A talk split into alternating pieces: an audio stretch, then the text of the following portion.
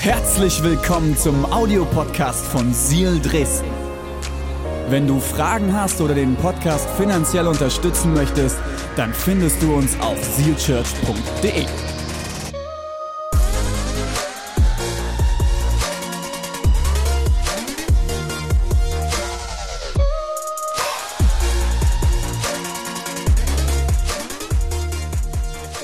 Schön, dass ihr da seid. Herzlich willkommen bei Seal Church. Wenn du heute das erste Mal da bist, wir befinden uns in einer Predigtserie. Und da wollen wir heute weitermachen. Die Predigtserie heißt Overflow, Überfluss. Wir wünschen uns als Kirche in einen Überfluss zu kommen. Was das heißt, werde ich euch heute noch ein bisschen erklären. Ich starte mit einem Bibelvers rein. Matthäus 25, die Verse 35 und 36. Jesus spricht hier, denn als ich hungrig war, habt ihr mir zu essen gegeben. Als ich Durst hatte, bekam ich von euch etwas zu trinken. Ich war ein Fremder bei euch und ihr habt mich aufgenommen. Ich hatte nichts anzuziehen und ihr habt mir Kleidung gegeben. Ich war krank und ihr habt für mich gesorgt. Ich war im Gefängnis und ihr habt mich besucht. Das spricht Jesus zu den Jüngern. Und es ist, ich würde es fast schon ein prophetisches Wort nennen, dass er spricht an die Jünger und sagt, das ist das, was euer Auftrag ist. Das ist das, was es heißt, Kirche zu sein. Jesus, ich danke dir, dass du da bist, dass du lebendig bist, dass du ein guter Gott bist und dass du uns begegnen willst. Und ich bete jetzt, dass du Herzen vorbereitest, zu hören und zu verstehen, was du heute Morgen sagen willst. Wir lieben dich. Amen. Amen, Amen. Vielen Dank, Tobi aus Halle. Extra eingeflogen. Einen lieben Gruß auch an die Production. Wenn ihr wollt, dass ich nicht komplett aus der Zeit gerate, würde ich mich noch sehr über eine Zeit freuen hinten an meinem Screen. Alright. Ich habe euch heute einiges mitgebracht. Ich habe einmal einen endlosen Bibeltext für alle, die sagen, ich muss mehr Bibel in die Hand nehmen. Wir werden heute einen sehr langen Text lesen, okay? Da brauche ich nachher noch von euch Konzentration. Aber bis es dazu kommt, habe ich noch ein paar Zahlen mitgebracht. Wer mag Statistik? Okay, ihr kennt den Satz, glaube keiner Statistik, solange du sie nicht selber gefälscht hast, okay? Für alle Statistiker, bitte achtet darauf, wo ihr eure Statistiken hernimmt. Ähm, ich muss noch einen Gruß an die Production senden. Ich habe hier vorne irgendwo noch ein Feedback, das mich irritiert. Ich weiß nur nicht, ob ihr es mitkriegt. Okay, gut. Ich habe euch ein paar Zahlen mitgebracht und zwar habe ich diese Woche, ähm, hat die Welt die große Tageszeitung einen riesengroßen Artikel darüber geschrieben, äh, was die Deutschen aus der Kirche treibt. Und daraufhin habe ich, äh, kurz davor hat Tagesschau auf Instagram ein paar Folien auch schon, oder wie sagt man da, Slides, wie sagt man dazu, hier, Bilder, Statistiken veröffentlicht. Und mich hat das diese Woche sehr beschäftigt, was in unserer Kirchenlandschaft so in Deutschland los ist. Und ich habe euch dazu mein erstes Bild mitgebracht und keine Angst, ich weiß, es ist klein. Wir haben vor dem Gottesdienst noch alles getan, es noch größer zu machen. Es geht nicht mehr, aber ich werde es euch erklären, was wir hier vorfinden.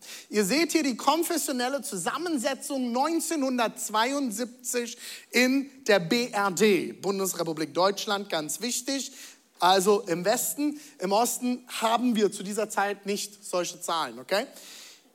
1972 sah das Ganze so aus. Ich fange mal bei den kleinen Zahlen an. Andere, dort gehören äh, Muslime dazu, da gehören äh, verschiedenste andere Glaubensbewegungen dazu oder auch Leute, die einfach sagen, ähm, ich kann mich da keiner genau zuordnen, das sind dann die Konfessionslosen. Wir haben einmal 5% andere und wir haben 5% konfessionslos.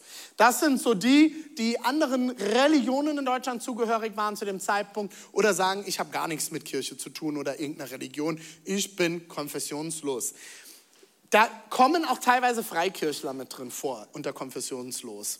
Dann haben wir 44 Prozent, na, na, bleib da, bleib da, 44 Prozent katholisch, 44 Prozent, das ist wahrscheinlich hauptsächlich Bayern gewesen damals, das ist so 44 Prozent der Bevölkerung Deutschlands, ne? ungefähr Bayern, also denken sie auf jeden Fall. Ähm, und 46 Prozent evangelisch-protestantisch, alle verschiedensten evangelischen Kirchen gehören hier dazu. 1972, jetzt haben wir aktuelle Zahlen von 2022. Sieht das ganze Spiel jetzt so aus. Wir haben mittlerweile 9% andere. Das Ganze ist über die Flüchtlingsströme unter anderem in den letzten Jahren gewachsen. Jetzt geht's noch? Ja. Das ist aber auch dadurch passiert, dass äh, ähm, genau mehr Leute äh, auch aus den Kirchen ausgetreten sind, sich anderen Religionen zugeordnet haben, etc. Wir haben mittlerweile Achtung 43 Prozent Konfessionslos innerhalb von 50 Jahren. Da muss man natürlich dazu sehen, wir haben unter anderem einen Mauerfall erlebt und der konfessionslose Osten wird auf einmal mitgezählt. Das ist unter anderem passiert, aber auch haufenweise Austritte aus den großen Kirchen. Wir haben nur noch 25 Prozent katholisch und nur noch 23 Prozent evangelisch. Also beide Kirchen haben ungefähr die Hälfte an Mitglieder verloren. In 50 Jahren. Du darfst mal die Kirchenaustrittsstatistik anwerfen. So, ich erkläre euch das auch. Ich weiß, es ist sehr klein. Wir haben drei Graphen. Wir haben einmal hier unten den rot-orangen Graph, wir haben einen blauen Graph und wir haben den grauen Graph hier oben. Blau, wir fangen mal unten an, orange-rot hier, das ist katholisch.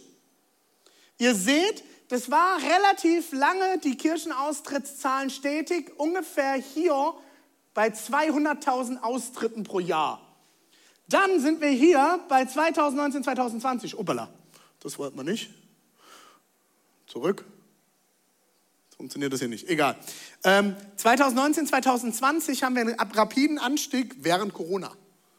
Die Leute hatten Zeit, die Leute haben mal ihre Finanzen auf die Reihe gebracht, haben darüber nachgedacht, was mache ich eigentlich noch in der Kirche, warum bin ich denn da, warum bezahle ich denn dafür Geld? Und zack, gehen die Austritte bis 2020 in der katholischen Kirche auf über 400.000 in einem Jahr. Also in einem Jahr auf einmal eine Verdopplung der Austrittszahlen, okay? Dasselbe Phänomen finden wir bei der evangelischen Kirche hier in Blau zu sehen. Es läuft immer relativ parallel. Zack, geht die ganze Bude nach oben auf, über, äh, auf knapp unter 400.000 Austritte. Was bedeutet, dass wir letztes Jahr, 2022 in Deutschland, rund 900.000 Austritte aus den zwei großen Staatskirchen hatten. Dieses Jahr sieht das Ganze noch krasser aus. Wir werden dieses Jahr in den großen Staatskirchen bei über eine Million Austritte landen, wahrscheinlich plus eine sehr hohe Sterberate in der überalterten Kirchenlandschaft. Wenn man das Ganze jetzt mal hochrechnet, was denkt ihr, wie viele Leute sind noch Teil der Kirche momentan in den großen Kirchen? Knapp 40 Millionen. Wir haben momentan noch knapp 40, um die 39 und ein paar zerquetschte Millionen Leute, die sich noch den großen Kirchen zugehörig fühlen. Nach Adam Riese, wenn jedes Jahr über eine Million Austritte passieren, haben wir noch 40 Jahre, bis die Kirche leer ist. Die Sache ist, die Zahlen sind weiter steigend. Plus, dass in den nächsten zehn Jahren ein Haufen Leute aus den alten Kirchen, aus den großen Kirchen wegsterben werden. Das heißt, die Prognose liegt bei 20 Jahren. Und die Kirchen sind leer. Das führt dazu, liebe Freunde, dass wir bald keine großen Kirchen mehr haben in Deutschland. So, jetzt sagt der eine oder andere, mir doch egal, ich bin in der Freikirche aufgewachsen. Der andere sagt, ich bin atheistisch aufgewachsen, jetzt bei Seed Church das erste Mal in der Kirche gelandet. Äh, vielleicht sagst du, ich komme daher und ich finde es ganz traurig, das ist auch ein Grund, warum ich vielleicht ausgestiegen bin. Ähm, ich wenn immer, wenn ich Gespräche habe mit Leuten und so, ich bin Pastor, ganz schnell kommt, ich bin aus der Kirche ausgetreten. Weißt du, was ich dann immer sage? Ich auch. Hä, ich dachte, du bist Pastor? Ja, ich bin aus der großen Kirche ausgestiegen, um eine eigene Kirche gründen zu können. Und äh, Leute, diese Zahlen schockieren mich. Auf der einen Seite, auf der anderen Seite motivieren sie mich und auf der anderen Seite wundern sie mich nicht. Es ist eine bunte Mischung äh, aus Gefühlen, als ich mich mit diesen Zahlen diese Woche wiederholt auseinandergesetzt habe. Was hat denn das Ganze zur Folge? Ich habe äh, einen Nachbar bei uns, also unser direkter Nachbar ist Pfarrer in Rente.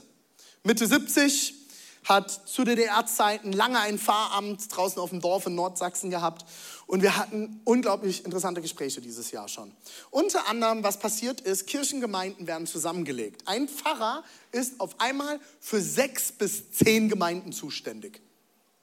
Mit zigtausenden von Leuten, die sich der Kirche zugehörig fühlen, aber fünf Leute sind sonntags im Gottesdienst. Das heißt, er hat sich zu kümmern um Tausende von Kranke, Tausende von Beerdigungen oder Hunderte, hat sich zu kümmern um viel zu viele Leute zeitgleich. Das führt unter anderem auch dazu, dass es gerade Gespräche gibt, ob man in Leipzig die Nikolaikirche und die Thomaskirche zusammenlegt.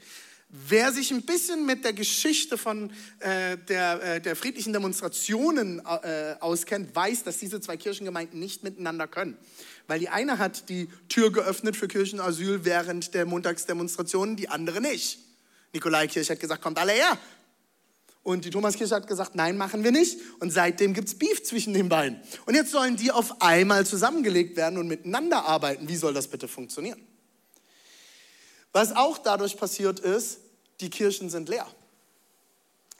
Aber solange es Kirchensteuer gibt und solange das Geld fließt, muss man nichts verändern. Jetzt hat mir mein älterer Pfarrersfreund erzählt, dass es mittlerweile so weit ist, die jungen Pfarrer wollen nicht mehr in den Dörfern wohnen, wo ihre Kirchen sind. Die wollen in den Städten leben. So, was wir jetzt haben ist, wir haben Pfarrer draußen im Nordsachsen, die Kirchengemeinden übersehen, aber in Leipzig wohnen. Und die kommen für Sprechzeiten raus aufs Dorf und sonntags zu den Gottesdiensten. Und ansonsten sind sie oft nicht erreichbar.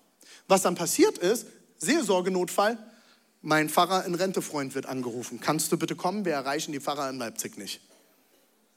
Wie soll man sich so um seine Leute kümmern? Das müsst ihr mir erklären. Also liebe evangelische Kirche Deutschland, ich verstehe das nicht.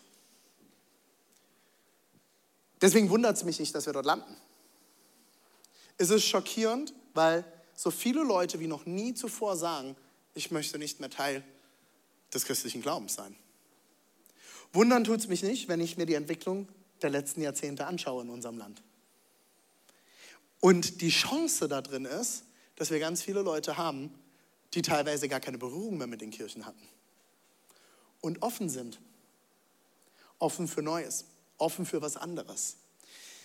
Ich habe euch noch, die letzten Zahlen, die ich euch mitgebracht habe, ist eine, sind die Kirchenzugehörigkeitszahlen der Bundesländer. Keine Angst, ihr kennt rein gar nichts, deswegen habe ich es euch nochmal verdeutlicht. Haben da mal was vorbereitet. Da ist immer noch mein Strich. Kriegen wir den hier weg eigentlich? Matthäus, kriegst du den weg? Ha, jetzt haben wir uns gegenseitig hier. Gut. Wir haben die Kirchenzugehörigkeit, also wie viele Leute in den Bundesländern gehören noch zu irgendeiner großen Kirche? Also, ich, ich starte mal hier unten. Wir haben das Saarland, das hat die höchste Zahl in Deutschland. Fand ich auch ganz interessant, das kleine Saarland, die Franzosen. Ähm, die Witze muss ich machen, ich bin an der Grenze vom Saarland aufgewachsen, das ist so bei uns. Ähm, 66,6 Prozent, das ist auf jeden Fall keine christliche Zahl. Äh, the number of the beast, dreimal die sechs. Saarländer, ich will auch zu viel Fleischwurst gegessen. Unglaublich. Die trinken übrigens ganz ekliges Bier, Karlsberger, Stubi, sagt man dazu, geht gar nicht. Also, bevor ich jetzt anfange, in meinem Dialekt zu schwätzen, Schleswig-Holstein, 44 Prozent, ist in den westlichen Bundesländern, in den alten Bundesländern, die niedrigste Zahl, wenn man die Stadt-Bundesländer mal außer Acht lässt, die Stadtstaaten. Wir haben 44 Prozent und 66 Prozent. Das sind die höchste und die niedrigste Zahl im Westen. Wir haben Bremen dann noch und Hamburg einfach zur Vollständigkeit mit 37,2 Prozent und 30 Prozent. Auch sehr interessant, je nördlicher du in Deutschland kommst, desto konfessionsloser sind die Leute. Und dann kommen wir mal in unsere wundervollen neuen Bundesländer und da sieht das Ganze noch bunter aus. Höchste Zahl ist Thüringen, hat mich auch sehr gewundert. 25,9 äh, Prozent noch. Sachsen-Anhalt, liebe Hallenser, wir haben einen großen Auftrag. Niedrigste Zahl in Deutschland, nicht Mecklenburg-Vorpommern, wie oft vermutet wird.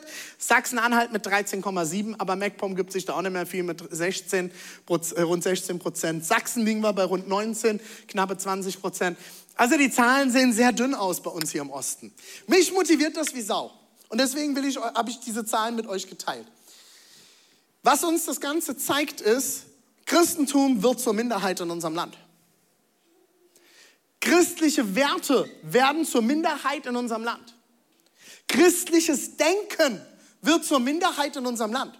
Und liebe Freunde, ich weiß, wir wollen das nicht gerne wahrhaben, weil es unbequem ist. Aber wenn du Angst hast, dass Leute deine Meinung kacke finden, weil du Christ bist und die Werte, die du vertrittst, dann solltest du dir jetzt einen Helm anziehen und Schützer anziehen und einen Gurt festsuchen. Das wird noch mehr kommen. Weil unsere Gesellschaft wird nicht mehr geprägt von christlichem Gedankengut. Die Lobby der Kirche ist so klein wie noch nie zuvor, auch in der Politik. Die nächsten Jahre wird es spannend für uns als Kirchen.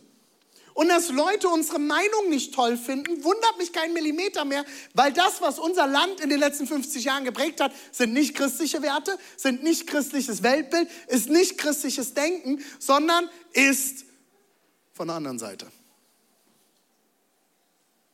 Und das wird nicht leicht. Aber ich verrate euch ein Geheimnis, das ist die, das Normale auf der Welt. Die meisten Christen leben mit ihrer Meinung in der Minderheit. Was heißt das für uns als Kirche? Wir werden uns im nächsten Jahr an vielen Stellen mit unserem christlichen Weltbild auseinandersetzen. Weil ich glaube, solange du nicht verstanden hast, was ein christliches Weltbild ist, die Brille, durch die du diese Welt siehst, wirst du nicht verstehen, was die Bibel uns sagen will wirst du nicht wachsen können in deinem Glauben und wirst du nicht vorankommen. Und das, was dich prägt, ist nicht die christliche Weltsicht, das christliche Weltbild. Das, was dich prägt, ist die Welt. Und die Frage ist, wie schaue ich als Christ auf diese Welt? Wie beurteile ich Dinge, die in dieser Welt passieren? Einer der größten Themen gerade um uns herum, was in den Nachrichten komplett explodiert, ist der Konflikt zwischen Hamas, dem Gazastreifen und Israel. Soll ich euch was sagen? Mich wundert es nicht als Christ, bekennender Christ, dass Leute außerhalb meiner Kirche nicht verstehen, wie ich denke. Wundert mich keinen Millimeter, weil ich mit einer komplett anderen Brille auf die Situation schaue.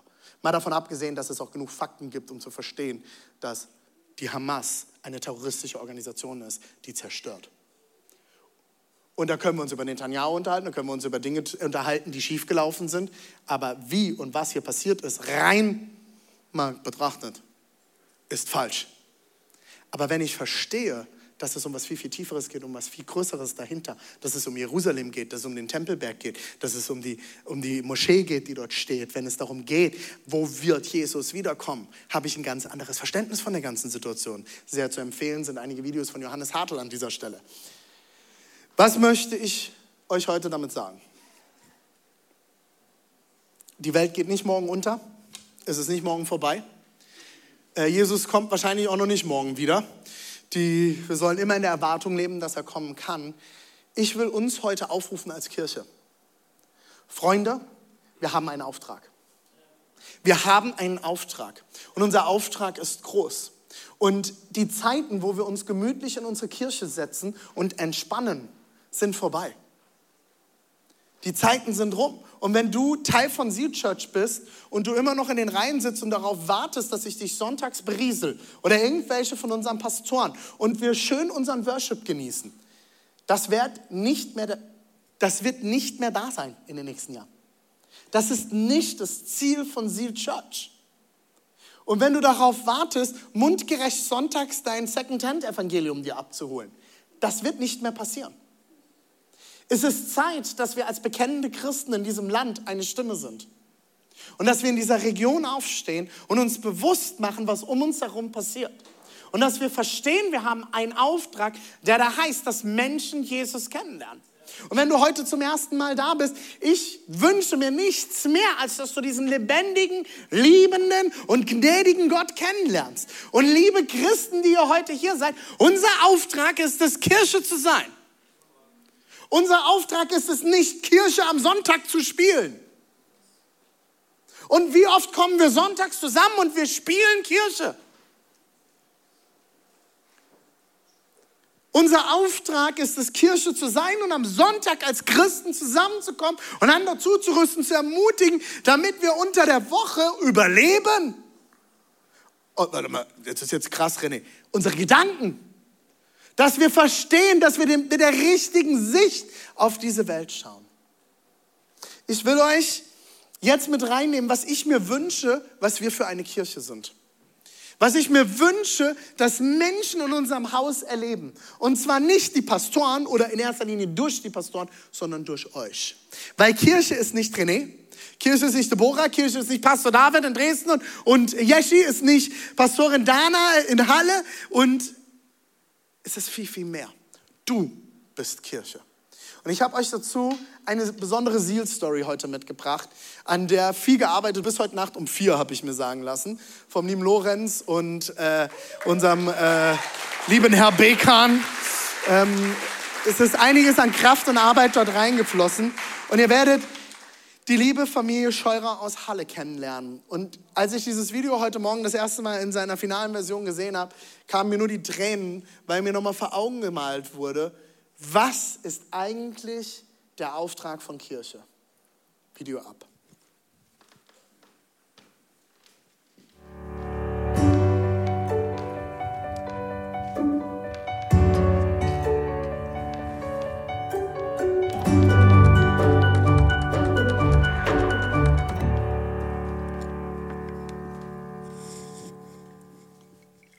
Ich bin Johannes. Ich bin Marie-Therese. Ähm, wir wohnen in Halle. Genau, wir sind seit 2016 verheiratet und unser Wunsch war es immer, Familie zu sein, Familie zu gründen, ähm, ein Zuhause zu sein.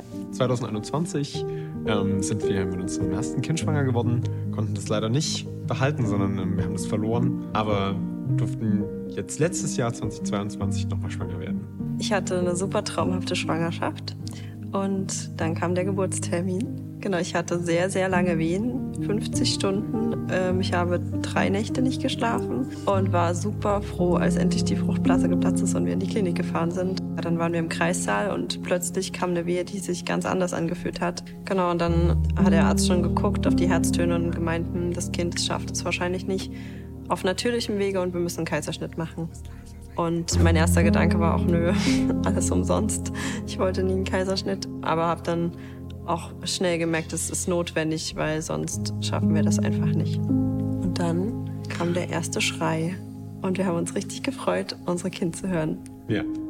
Das war richtig klasse und dann ähm, war alles so, es war so geschafft und sie war da und sie war ähm, am Leben. Und der zweite Schrei ist aber so richtig so erstickt, so gluckert und du hast direkt gemerkt, okay, hier stimmt irgendwas überhaupt gar nicht. Und die Kinderärztin hat dann gleich gesagt, sie schafft das alleine nicht, Luft zu holen. Sie musste dann direkt da auch so einen Unterstützungsschlauch legen und hat sie auch im Brutkasten direkt mit auf die Intensiv genommen. Es war trotzdem total surreal, weil da einfach dieser Kasten vorbeikam und ich auch gar nicht Zeit hatte reinzugucken so richtig und es dann wieder weg war und ich dachte, okay, das ist jetzt mein Kind.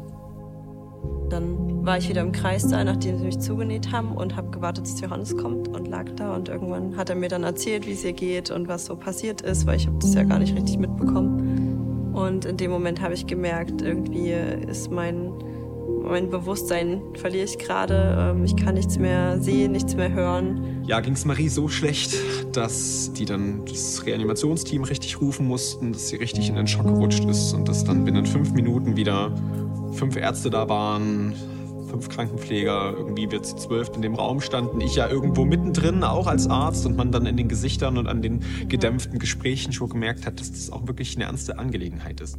Da geht's dann schon um, da geht's dann schon um Leben und Tod. Wenn nicht darum, dann um all die Pläne, die man sich selber so gemacht hat.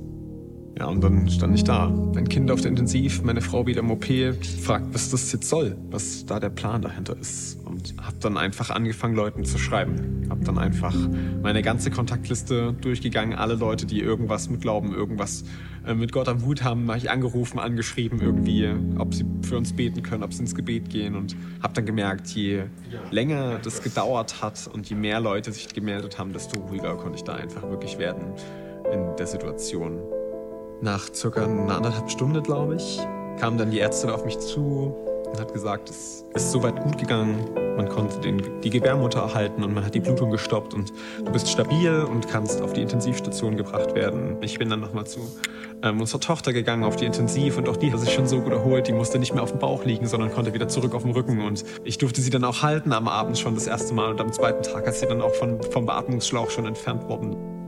Nach der OP ging es mir erstmal komisch, weil ich war Mama, aber hatte mein Kind nicht bei mir und war da in dem Krankenhauszimmer alleine und ähm, konnte auch nicht aufstehen. Das heißt, ich konnte mein Kind nicht besuchen, nicht sehen. In der Zeit habe ich auch ganz viel mit Freunden per Sprachnachricht kommuniziert, weil ich auch nicht Kraft hatte, mit jemandem richtig zu telefonieren. Aber ich konnte irgendwie nicht beten, muss ich ganz ehrlich sagen. Es fiel mir echt schwer und ich habe viel Freunden einfach geschrieben, ob sie für mich beten können, weil ich in dem Moment ähm, es irgendwie nicht geschafft habe. Ja. Und nach einer Woche intensiver Betreuung, Pflege, Medikamenten durften wir endlich nach Hause gehen. Das war richtig schön. Und ab dann nur noch steil bergauf. sie macht es uns so leicht, es ist so schön, dieses Familiensein endlich erleben zu dürfen. Und ähm, sie ist ein absolutes Geschenk. Das kann man gar nicht anders sagen.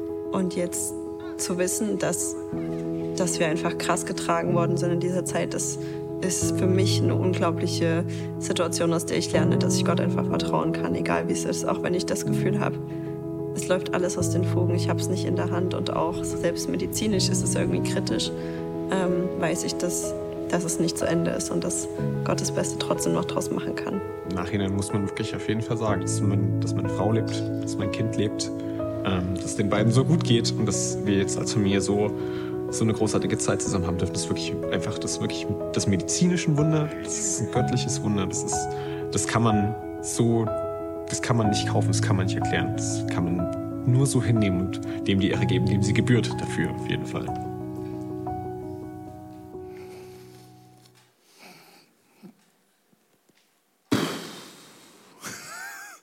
Bewegend, oder? Vielen, vielen Dank, liebe Familie Scheurer, für das Teilen mit uns und vielen Dank an Manuel und Lorenz und Corina fürs Umsetzen. Warum zeigen wir solche Videos in unserer Kirche? Sie Church bin nicht ich. Nicht ich bin die Person alleine, die in diesem Haus Gott erlebt. Ich wünsche mir, wir wünschen uns, dass du Gott erlebst. Und ich wünsche mir noch viel mehr darüber hinaus, dass die Leute außerhalb unserer Kirchenwände das erleben können. Was ist hier passiert? Eine Familie geht durch eine unglaublich harte und schwere Zeit. Und wenn du noch keine eigenen Kinder hast, kannst du es nur ein Stück nachvollziehen, was es heißt, so etwas zu erleben. Aber was ist passiert in dieser Zeit? Kirche steht zusammen. Sie wussten, wen sie anrufen können. Sie wussten, bei wem sie sich melden können. Ich weiß auch, dass äh, Pascal aus Halle morgens noch da war und äh, für Johannes da war und morgens ihm noch ein Brötchen und einen Kaffee gebracht hat, wenn ich mich richtig entsinne. Und Johannes, ich habe mit ihm vor einer Weile telefoniert, er sagte, das Schönste für mich war, dass ich wusste, wen ich selbst mitten in der Nacht anrufen könnte. Was ist das Problem, wenn man zu lange in Kirche ist? Und Teil einer Kirche ist, die Dinge werden selbstverständlich. Es wird normal. Es ist normal, Sonntagslobpreis zu haben in einer guten Qualität. Es ist normal, Predigten zu bekommen, die gut sind. Es ist normal, in einer Gemeinschaft von Leuten zu sein, wo Leute lächeln. Es ist normal, freundlich begrüßt zu werden am Sonntag. Ich habe vor einer Weile mich mit Leuten unterhalten, die unsere Kirche durch Wegzug und verschiedenste Gründe verlassen haben. Und sie haben sich andere Kirchen angeschaut und ich habe sie gefragt, hey, wie ist es, wie geht's euch? Habt ihr schon ein anderes Zuhause gefunden? Und sie haben gesagt, um ehrlich zu sein, nicht. Weil wir erst jetzt gemerkt haben, wie gut es uns ging bei Seal Church. Und ich habe gesagt, ihr seid jederzeit wieder herzlich willkommen. Und das hat mir nochmal vor Augen geführt, wie schnell ich vergesse, wie gut das ist, was ich habe. Und ich will uns ermutigen, ich will dich ermutigen, nochmal genau hinzuschauen. Hey, jeden Sonntag sind in allen Standorten Leute, die dafür sorgen, dass du einen Stuhl hast. Hier gibt es Leute, die spenden, damit du einen warmen Popo hast im Gottesdienst. Hier gibt es Leute, die dich sonntags begrüßen, die früh hier sind und aufbauen, die früh hier sind und Dinge machen. In Dresden sogar noch mit kompletten vollen, vollen Auf- und Abbau. Als wir in Leipzig noch auf und abgebaut haben, gab es eine Person, die jeden Sonntagmorgen um drei Uhr den Truck aus abgeholt hat, um an zwei Lager zu fahren um vier Uhr und den LKW zu laden. Und ich stand immer nur daneben und habe mich gefragt, warum machen die das? Weil sie eins verstanden haben. Wir haben einen Auftrag. Und mein Schmerz über die Verlorenen, mein Schmerz über die Leute, die Jesus nicht kennen, ist größer als alles andere in meinem Leben. Und ich will dich einladen, dort teilzuwerden, dich mit einzubringen. Ich habe euch noch einen Bibeltext mitgebracht und da schauen wir noch rein. Apostelgeschichte, die Geschichte der ersten Kirche. Und wir lesen Apostelgeschichte im Kapitel 17, die Verse 16 bis 34. Sind hier 16 Seiten, habe ich mir sagen lassen. Okay, seid ihr ready? Schnallt euch an, seid ihr noch wach? Seid ihr bei mir? Es wird gut. Während Paulus, Achtung, in Athen, also im alten Griechenland, auf Silas und Timotheus, seine zwei Jungs, mit denen er immer unterwegs war, die auch gepredigt haben. Timotheus hat er später seine Gemeinde übergeben. Timotheus war wahrscheinlich zwischen 16 äh, und 20 in dieser Zeit. Silas war auch sehr jung. Äh, sie warteten in Athen, äh, er wartete in Athen auf Silas und Timotheus. Wurde er zornig? Oh. Kriege ich das hier hin? Nee, es geht wieder nicht. Schade. Er war zornig. Er hatte Zorn. Warte mal, in der Bibel steht, dass jemand zornig war. Paulus war zornig? Das ist doch gar nicht biblisch, zornig werden. Mich fragen manchmal Leute, René, warum wirst du Sonntag so laut in den Predigten? Soll ich euch ganz ehrlich sagen? Weil ich manchmal sehr zornig bin. Weil ich leidenschaftlich bin. Wisst ihr, was das Schöne ist? In den Evangelien lesen wir, Jesus verkündete das Wort laut. Halleluja, er war nicht deutsch das wurde, er wurde zornig über die vielen Götterstatuen in der Stadt. Matthäus, kriegen wir das hin, dass ich unterstreichen kann noch? Oder kriegen wir es nicht hin? Ihr probiert mal weiter rum. Äh, er war zornig über die Götterstatuen in der Stadt. Daraufhin sprach er in der Synagoge zu den Juden und den Kindern. Stopp. Wie oft bist du durch unsere Stadt gegangen und wurdest zornig? Liebe Dresdner, wann seid ihr das letzte Mal zornig in Dresden geworden? Na, gar nicht. Wir haben ja keine Götterstatuen in unserer Stadt. Richtig. Leipzig? Halle? Okay. Wir befinden uns, ah, wundervoll, vielen Dank. Wir befinden uns im alten Griechenland, okay? Überall an allen Straßenecken finden wir Götterstatuen. Warum? Das alte Griechenland war polytheistisch, hatte einen Mehrgötterglauben, okay? Überall standen diese Götzen und Paulus kommt dort an, läuft durch Athen und rastet aus. Was ist das hier? Überall die ganzen Götterstatuen, so viele verschiedene Götzen. Und er wird ärgerlich, er wird zornig. Also wenn irgendjemand darüber berichtet, dass der zornig war, der, ich glaube nicht, dass er darum so, ja, mh, mm, es ist schon ein bisschen blöd mit den ganzen Götterstatuen jetzt hier. Hm, ich glaube, wir sollten einen besseren Gottesdienst feiern. Vielleicht sollten wir die lieben Jungs mal einladen zu unserem Gottesdienst. Dann würde hier nicht stehen, dass er zornig wäre, oder? Also das ist das in die Bibel schafft, dass jemand zornig war. Der, der war zornig. Der war ärgerlich. Der war wütend. Man nennt es auch heiligen Zorn. Wann hattest du das letzte Mal heiligen Zorn über unsere Städte? Über unsere Politik? Über die Dinge, die um uns herum passieren.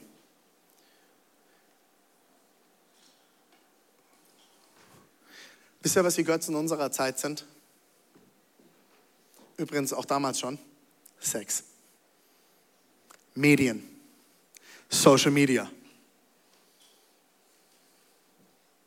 Da ist so viel unterwegs, liebe Freunde, dem wir mehr Aufmerksamkeit geben als im wahren einzig wahren, lebendigen Gott in unserem Leben. Und Leute, ihr wisst, ich, wir sind keine Kirche. Ich stehe nicht ständig hier und wetter gegen irgendwelche Dinge. Ich habe Social Media auf meinem Handy und ich benutze es zu viel. Ich schaue Filme und Serien manchmal zu viel. Diese Dinge existieren. Aber was ist mit Sex? Sex ist eine der göttlichsten Dinge, die es gibt. Aber das, was unsere Welt daraus macht und wie es pervertiert wird, ist nicht göttlich, Freunde. Gott hat einen guten Plan und eine gute Idee mit deiner Sexualität. Und wenn du immer noch dort stitzt und dich belastet deine Sexualität, lass dir helfen. Gott hat etwas vor mit dir und mit deiner Sexualität. Sex ist etwas Gutes. Aber in dem Moment, wo wir es zu einem Götzen machen, wird es zum Problem. Jeden Tag Wenn ich an unserem FKK Saunaclub Laufhaus hier in Leipzig vorbeifahre auf der Torgauer Straße, das riesengroße, schöne rote Haus, das beworben wird als größter Puff Mitteldeutschlands. Auf Taxis. Ich fahre durch unsere Stadt und diese Dinger werden beworben, als wäre es das Normalste der Welt. Soll ich euch was sagen? In Griechenland war es genauso. Diese Dinge waren normal. Wir denken immer, die biblische Welt sei so fern von uns. Das alte Griechenland war nicht anders. Die haben es sogar noch vergeistlicht. Du bist in den Tempel gegangen und hast mit Knaben geschlafen als Mann, um ein sexuelles, geistliches Erlebnis zu haben. Die Frage ist, was beten wir an in unserem Leben? Und spüren wir das überhaupt noch, was um uns herum passiert? Okay, was passiert? Er wird zornig, er wartet. Okay, wir gehen jetzt weiter. Daraufhin sprach er in der Synagoge zu den Juden und den Griechen. Nächste Seite. Die anderen, äh, die an den Gott Israels glaubten. Also er spricht als allererstes zu seinen Gläubigen.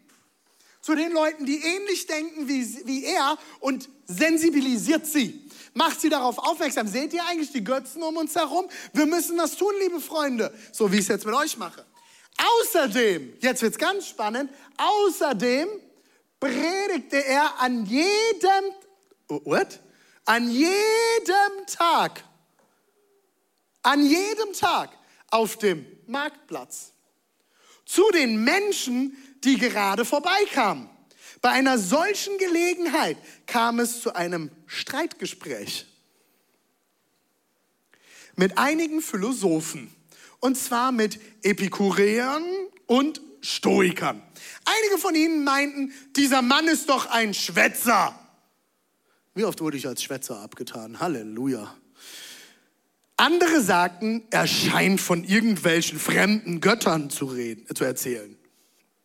Denn Paulus hatte von Jesus und seiner Auferstehung gesprochen. Weil die Philosophen mehr über die neuen Lehre erfahren wollten, nahmen sie den Aposteln mit zu einer Sitzung des, Achtung, Stadtrats. Okay, crazy story, oder? Er fängt an, auf der Straße zu predigen. Leute werden auf ihn aufmerksam. Die Philosophen, also die Gelehrten der Zeit, sagen, der hat was zu sagen, wir nehmen den mal mit in den Stadtrat. In den Stadtrat? Warum nicht in ihre Tempel? Warum nicht in ihre philosophischen Häuser? Nein, in den Stadtrat. Wir nehmen den jetzt mal mit in den Stadtrat. Der hat hier irgendwas zu sagen. Den wollen wir mal anhören. Von Athen. Was wir von dir hören, ist alles neu und fremd. Klingt nach Ostdeutschland. Für uns, erklärten sie Paulus. Wir möchten gern genaueres darüber wissen. Vorm Stadtrat. Bürgermeister da, ganze, das ganze Haus ist da, okay? Wir wollen mehr wissen. Erklär's uns mal. Was hat der Kerl gepredigt? Was ist da passiert auf der Straße, dass sie Paulus mitnehmen in den Stadtrat? Also irgendwas scheint passiert zu sein. Irgendwas scheint er angesprochen zu haben. Irgendwas hat er an sich gehabt. Also ich nehme an, dass er nicht ganz, meine lieben Freunde aus Athen, ich habe ein Problem mit euren Götzen. Ihr geht alle in die Hölle, ihr werdet brennen und eure Götter mit euch. Wer jetzt sein Leben Jesus geben möchte, hebt deine Hand. Turn or burn. Ich glaube jetzt nicht, dass er das gemacht hat. Ich glaube auch nicht, dass er in so einer ruhigen Art wahrscheinlich sich auf den Marktplatz gestellt hat, ohne Mikrofon und eine schöne politische Rede geschwungen hat. Ich glaube auch nicht, dass er mit dem verurteilenden Zeigefinger Turn or Burn gerufen hat. Aber irgendwas hat er gehabt. Irgendeine Leidenschaft muss er gehabt haben. Irgendwas hat aus ihm herausgesprochen, dass Leute ihn annehmen wollten. Wie viele von unseren Kirchen im Land haben noch so einen Status?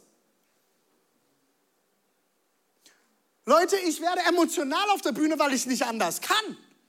Ich will es euch zubrüllen und zurufen, wie gut unser Gott ist. Ich will es in eure Köpfe hineinstopfen, dass es einen guten Gott gibt. Und ich will es euch anzünden. Ich will, dass ihr brennt dafür und dass ihr aus diesem Haus rausgeht und euch diese Dinge passieren.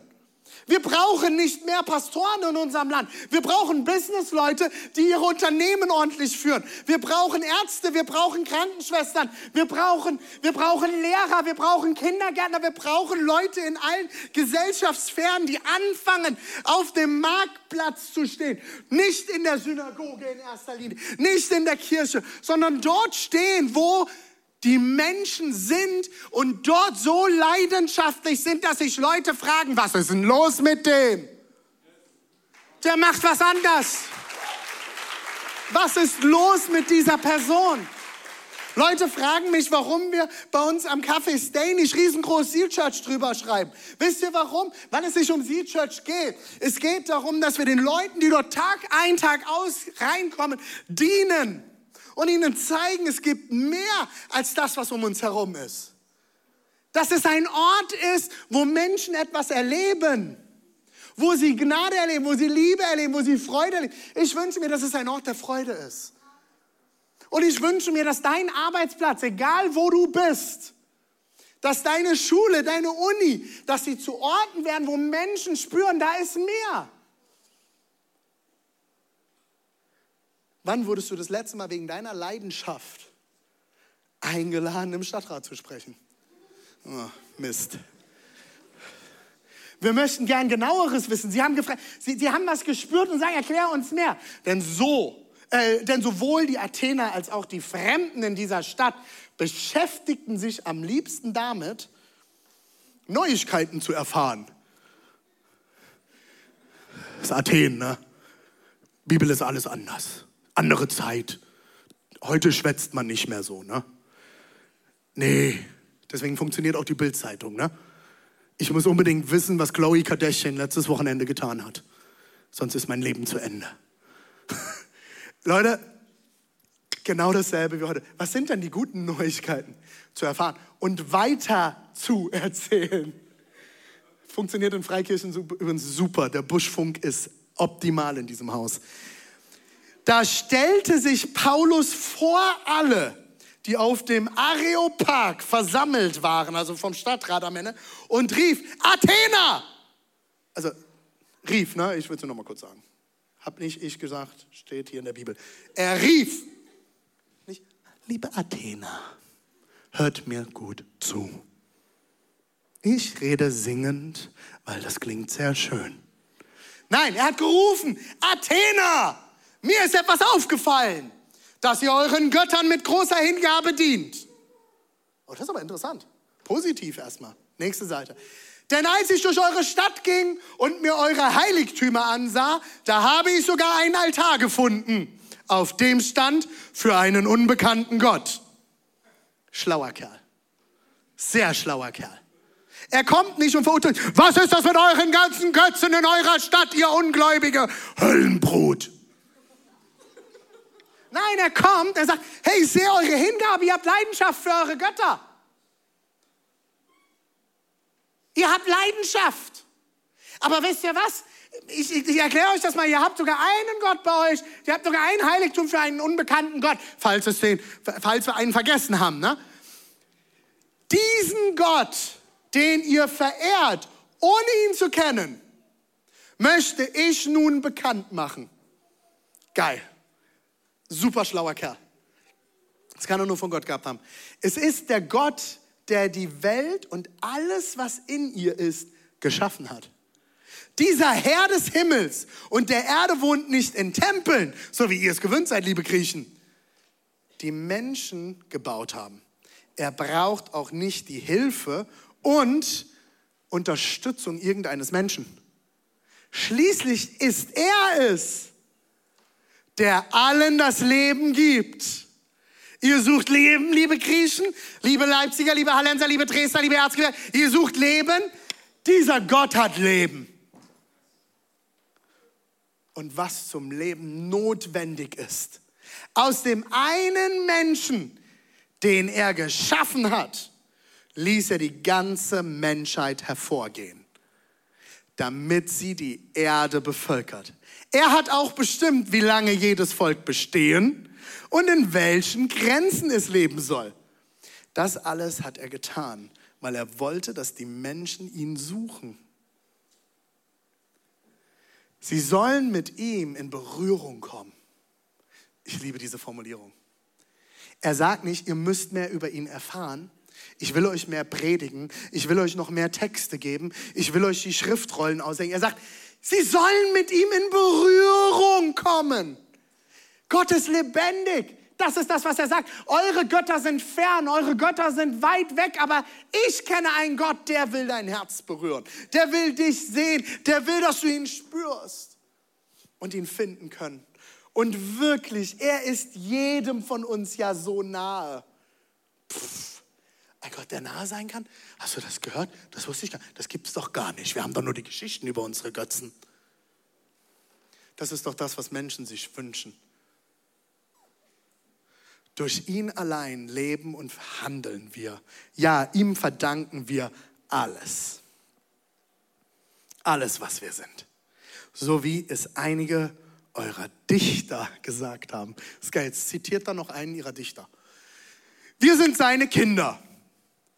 Weil wir nun von Gott abstammen, ist es doch unsinnig zu glauben, dass wir Gott in Statuen aus Gold, Silber oder behauenen Steinen darstellen könnten oder in anderen Menschen oder Dingen, die uns füllen. Diese sind doch nur Gebilde unserer Kunst und unserer Vorstellungen. Bisher haben die Menschen das nicht erkannt und Gott hatte Geduld mit ihnen. Aber jetzt befiehlt er allen Menschen auf der ganzen Welt zu ihm umzukehren. Denn der Tag ist schon festgesetzt, an dem Gott alle Menschen richten wird. Ja, er wird ein gerechtes Urteil sprechen, und zwar durch einen Mann, den er selbst dazu bestimmt hat. Er hat ihn darin bestätigt, indem er ihn von den Toten auferweckte. Er hat bis jetzt noch nicht einmal den Namen Jesus verwendet. Als Paulus von der Auferstehung der Toten sprach, begannen einige zu spotten. Andere aber meinen, darüber wollen wir später noch mehr von dir hören. Paulus verließ jetzt die Versammlung. Einige Leute schlossen sich ihm an. Das finde ich auch schön. Einige, nicht alle. Paulus hat Gas gegeben. Der war eine Maschine, Leute. Der hat gepredigt wie der Weltmeister, okay? Einige haben sich angeschlossen, die anderen haben ihn verspottet. Normal. Nicht alle werden toll finden, was wir sagen. Nicht alle werden deinen Glauben ehren. Nicht alle werden deine Meinungen toll finden. Aber einige haben sich angeschlossen sind und fanden zum Glauben. Darunter waren Dionysius, ein Mitglied des Stadtrats, Come on. Eine Frau, die Damaris hieß und manche anderen. Warum lese ich euch so einen langen Text vor? Leute, das ist das, was unser Auftrag ist in dieser Stadt. In Dresden, in Halle, in Leipzig, im Erzgebirge und unserer Region. Und egal, wo du herkommst, das ist dein Auftrag. Ich bin kein Prediger. Du musst kein Prediger sein. Du musst nicht predigen. Das Predigt, die Predigt deines Lebens ist größer als die Worte, die du sagen kannst. Was sehen Leute an dir? Was fällt ihnen auf? Unsere Aufgabe ist es als Kirche überzulaufen, überzuquellen an, Achtung, Matthäus, dein Stichwort, an, erstens, Liebe. Zweitens, Gnade. Drittens, Leidenschaft. Echt Leidenschaft? Okay. Hoffnung. Fünftens, Transformation, Veränderung, die möglich ist. Sechstens, Ehre, den anderen höher zu schätzen als sich selbst. Siebtens, Exzellenz. Achtens, Großzügigkeit. Und neuntens, Authentizität. Das ist das, was Menschenleben verändert.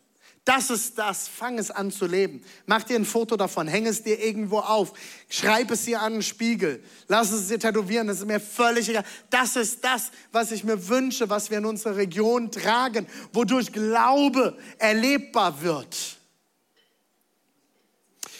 Ich will schließen. Wir befinden uns im Herz für die Kirche Monat. Was heißt das? Wir als Kirche legen zusammen Finanzen, um das, was Gott uns als Auftrag gegeben hat, zu ermöglichen. Und ich will euch heute noch mal einladen, euren Teil mit an den Tisch zu bringen.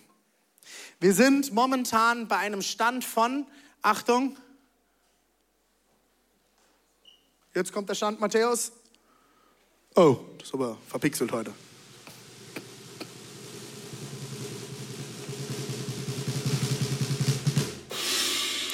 100.097 Euro. Uns fehlen quasi noch rund 50.000 Euro, um das Ziel zu erreichen. Was ist, worum geht es hier? Alles, was wir zusammenlegen, hält zu der Erhaltung unserer Kirche dieses Jahr bei, weil wir noch ein Loch in unserem Haushalt haben in diesem Jahr. Warum erzähle ich und schmeiße ich all diese Dinge zusammen? Ich will euch noch mal vor Augen malen. Warum tun wir hier, was wir tun? Warum bringen wir uns ein? Warum bringst du dich ehrenamtlich ein? Wieso solltest du dich ehrenamtlich mit einbringen? Ich schließe mit Seal Church und Zahlen.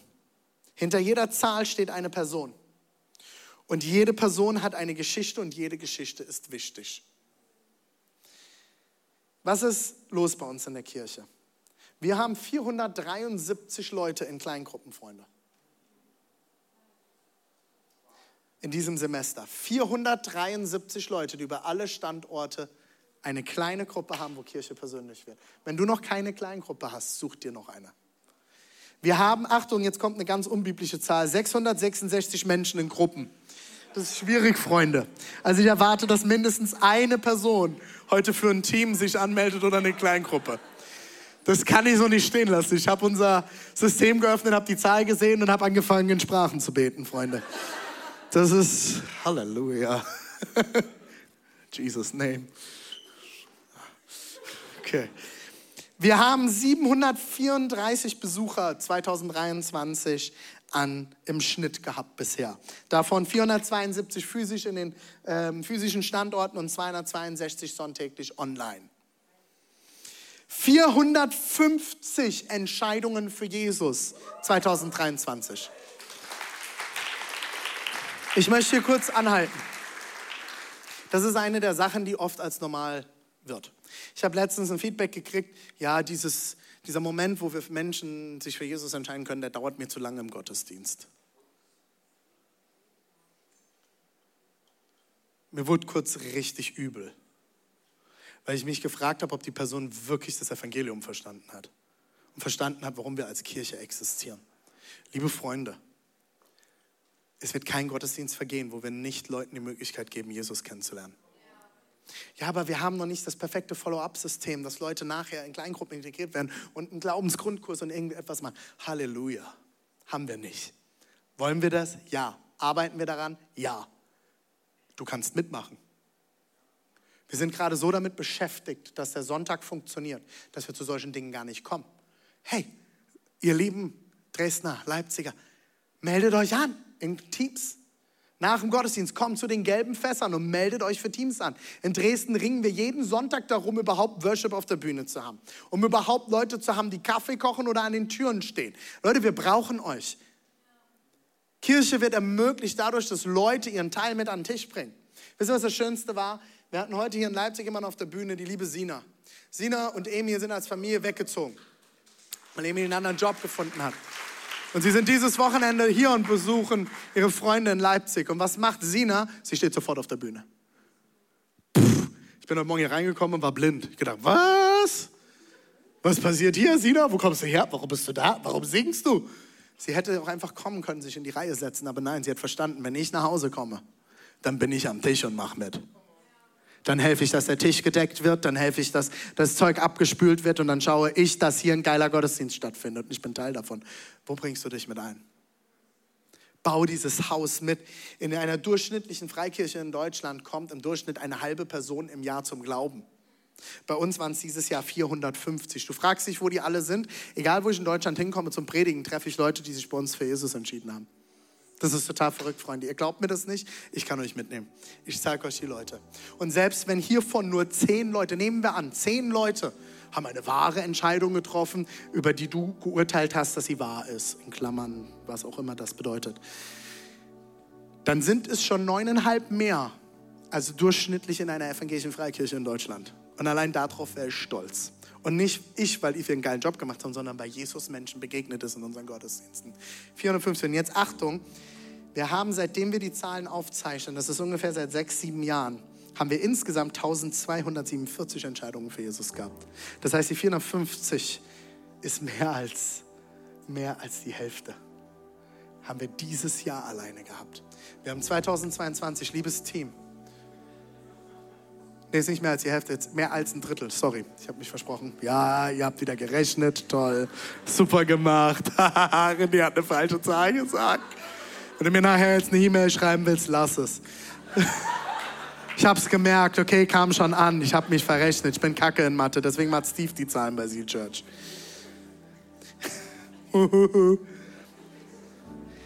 Leute, 450 Entscheidungen für Jesus in einem Jahr. Wir haben 2022 nach Corona als Team zusammengesessen und liebes Team, hört mir gut zu, wir haben gebetet, wir wollen wieder mehr Entscheidungen für Jesus sehen nach Corona. That's it. Wenn du anfängst zu beten, wenn du dich einsetzt, wenn du kämpfst, Gott wird sein Ding tun. Gott wird sein Ding tun. Wir haben dieses Jahr alleine 203 Bibeln rausgegeben nach den Gottesdiensten an Menschen, die eine Bibel haben wollten. Seit wir das aufzeichnen, waren es insgesamt 369. Von 369 haben wir dieses Jahr alleine 203 Bibeln rausgegeben. Das ist verrückt, Freunde. Hey, Gott tut was. Wenn du dich mit einbringst, dort, wo du mit an den Tisch gibst, das sind die Dinge, die passieren. Wir haben alleine dieses Jahr 46 Leute getauft. 46 Taufen. In der durchschnittlichen Kirche kommt eine halbe Person zum Glauben. Wir haben 46 getauft. Und Freunde, das sind keine Babys, die sich nicht dazu keine freie Entscheidung hatten. Das sind erwachsene Menschen, die in ein Becken gestiegen sind und gesagt haben, ich bekenne mich zu Jesus Christus. Und ich gehe so lange unter Wasser, bis alle meine Sünden weg sind.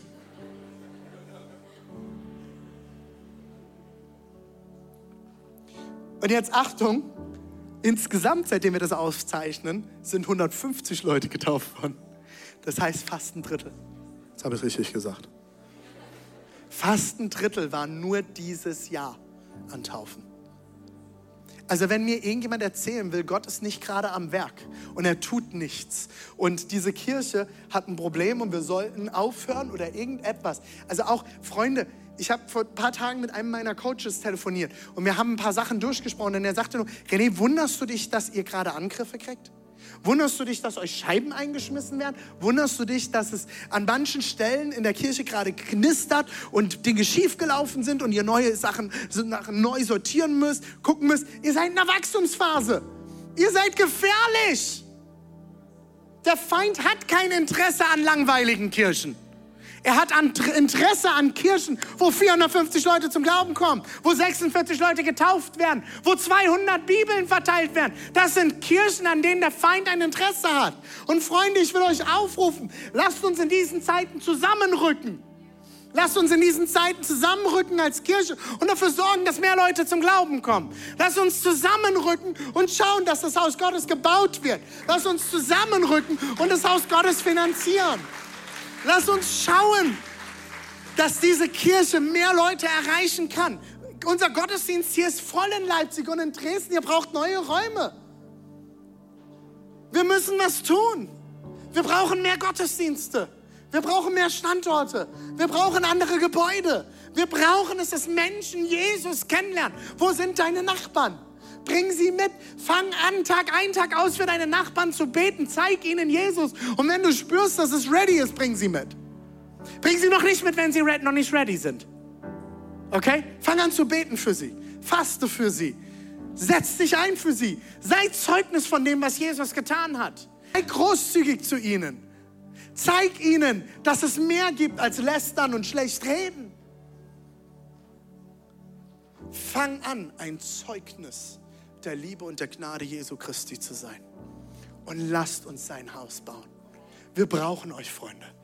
Auch in Halle. Es gibt den einen oder anderen, der gerade das Gefühl hat, weil ihr ab und zu wieder nach Leipzig fahrt und, eure, und wir die Gottesdienste ein bisschen verändert haben, dass wir einen Rückschritt gegangen sind. Ah, ah. Ah, ah. Wir gehen einen ganz großen Schritt nach vorne, weil wir Platz machen wollen für mehr. Und weil wir schauen wollen, dass es euch als Mitarbeitern so gut geht, dass du in deiner Freizeit Zeit hast, Leute kennenzulernen, die Jesus nicht kennen. Hey, im Café Roy, da gibt es ganz, ganz viele Leute, die Jesus kennenlernen müssen. Verkauft nicht nur Kaffee, verkauft das Evangelium mit dazu. Und das Gute ist, das könnt ihr gratis dazugeben. Warum machen wir das alles hier? Mir ist eine Sache wichtig. Ich habe letztens mit einem Unternehmerfreund geredet und er sagte, René, wir geben die beste und größte Botschaft gratis raus. Lass sie uns nicht unter dem Wert rausgeben. Das mehr, Freunde. Unsere Region braucht Jesus. Du brauchst Jesus. Fang an, radikal nachzufolgen. Fang an, deine Leidenschaft neu zu suchen, wenn du sie verloren hast. Schau auf die Wahrheit. Folge nach. Lass uns aufstehen. Ich weiß, es war lang. Aber Leute, es liegt mir so, mir, mir brennt es so in der Seele. Mir brennt es so in der Seele. Mir tut es manchmal sogar körperlich weh. Gott hat so viel mehr für unsere Region bereit. Gott hat mehr für dich bereit. Ich, ich will dir das heute nochmal zusprechen. Egal, wo du gerade zuschaust, ob online, im Podcast, hier in Leipzig, in Dresden, egal wo du gerade bist. Hör auf mit Konsumchristentum und dich in eine Reihe zu setzen und berieseln zu lassen. Und fang an, Jesus bedingungslos nachzufolgen. Er liebt dich, er will dich. Und egal wie du heute hierher gekommen bist, und auch wenn du heute hier bist, sagst, puh, das war echt lang und ich bin, kenne Jesus noch gar nicht. Hey, ich habe heute zu unserer Gemeinde gesprochen, weil ich möchte, dass die Leute wie dich mitbringen. Und dass Leute wie du Jesus kennenlernen, weil er ist gut und er hat Gutes für dich bereit. Er liebt dich bedingungslos. Und du darfst heute nach Hause kommen. Du darfst heute nach Hause kommen. Er will deine Geschichte hören. Und hier in diesem Haus sind Leute, die wollen deine Geschichte hören. Ich habe letzte Woche in Dresden nach dem Gottesdienst mit jemandem noch geredet und sie hat mir ihre Geschichte erzählt und wir haben zusammen geweint, weil sie mich so berührt hat. Und ich habe ihr einfach nur zugesprochen, Jesus liebt dich, er will dich, er hat mehr für dich. Und soll ich euch was sagen, das ist die Wahrheit. Lass uns das rausbrüllen in unsere Welt. Lass uns nicht schämen dafür, lass uns keine Kompromisse machen. Lass uns nicht müde werden. Ich freue mich auf das Jahr, wo dort steht, dass tausend Leute zum Glauben gekommen sind. Und unsere, unsere Kirche wächst. Wir zwei bis drei. Nicht, weil Sie Church so geil ist. Wenn das so wäre, würden wir andere Kirchen nicht supporten. Sondern weil wir wollen, dass sein Reich wächst. Ich will dich heute fragen, ob du diesen Gott kennenlernen willst. Zu sagen, Jesus, komm in mein Leben. Ich liebe dich. Ich will dich kennenlernen. Wir nehmen uns jetzt ein Lied Zeit. Und ich lasse dich kurz mit dieser Frage bei diesem Gott. Und du hast jetzt die Möglichkeit, dein Herz mal zu öffnen. Und dann will ich dich einladen, mit mir zu beten, diesen Gott kennenzulernen. Der mehr für dich bereit hat, der dir vergeben hat, schon längst. Der dich geschaffen hat und der dich liebt.